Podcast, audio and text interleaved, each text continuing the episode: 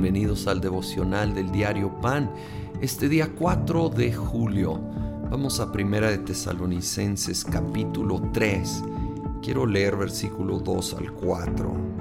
Dice, así que les enviamos a Timoteo, hermano nuestro y colaborador de Dios en el Evangelio de Cristo, con el fin de afianzarlos y animarlos en la fe, para que nadie fuera perturbado por estos sufrimientos Ustedes mismos saben que se nos destinó para esto, pues cuando estábamos con ustedes les advertimos que íbamos a padecer sufrimientos.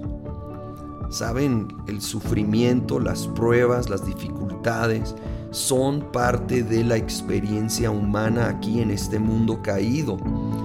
Y la Biblia una y otra vez lo afirma entonces no nos debe de sorprender que como hijos de Dios también lo enfrentamos.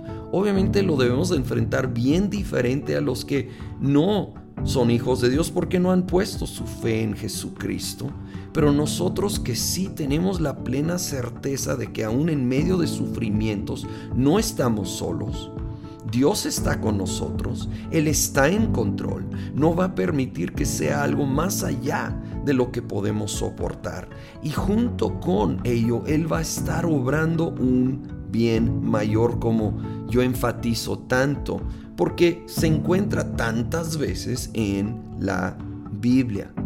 No debemos de perturbarnos como aquí dice este pasaje, entender que es parte de vivir en un mundo caído, pero eso no quiere decir que Dios no te ama o que ha perdido el control. Él es fiel a su promesa. En su tiempo, Él va a cumplir su palabra, su promesa.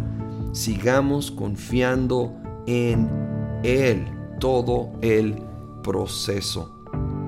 El versículo 12 dice, que el Señor los haga crecer para que se amen más y más unos a otros y a todos, tal como nosotros los amamos a ustedes, que los fortalezca interiormente para que cuando nuestro Señor Jesús venga con todos sus santos, la santidad de ustedes sea intachable delante de nuestro Dios y Padre.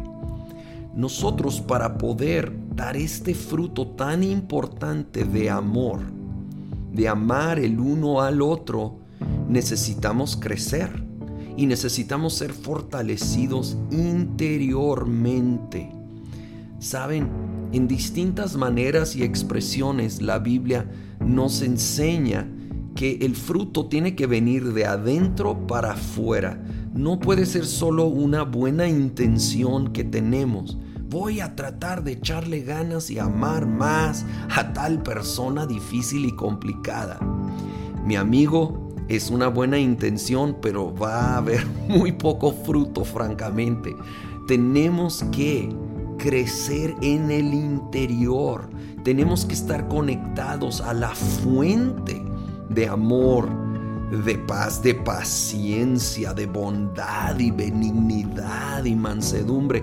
Solo así, con el Espíritu Santo operando en nuestro interior, obrando, ayudándonos a crecer en nuestra relación con Él, reflejando el amor que Él nos da a nosotros entonces sí podremos amarnos los unos a los otros y dice y a todos, es decir, no solo los que están eh, dentro de la iglesia, sino a todo el mundo. Amar, amar, como Dios nos ha amado a nosotros. Recibir y extender, recibir y regalar ese amor, esa gracia favor inmerecido que Dios nos extiende, ahora nosotros extenderlos a los demás, conectados a esa fuerza interior que obra a través de el Espíritu Santo en nosotros. Señor, venimos reconociendo nuestra debilidad y nuestra necesidad. Señor, particularmente en tiempo de sufrimiento, de dolor, de dificultad, rendimos todo ante ti. confiando plenamente que tú estás en control, que tú nos amas, que tú estás obrando.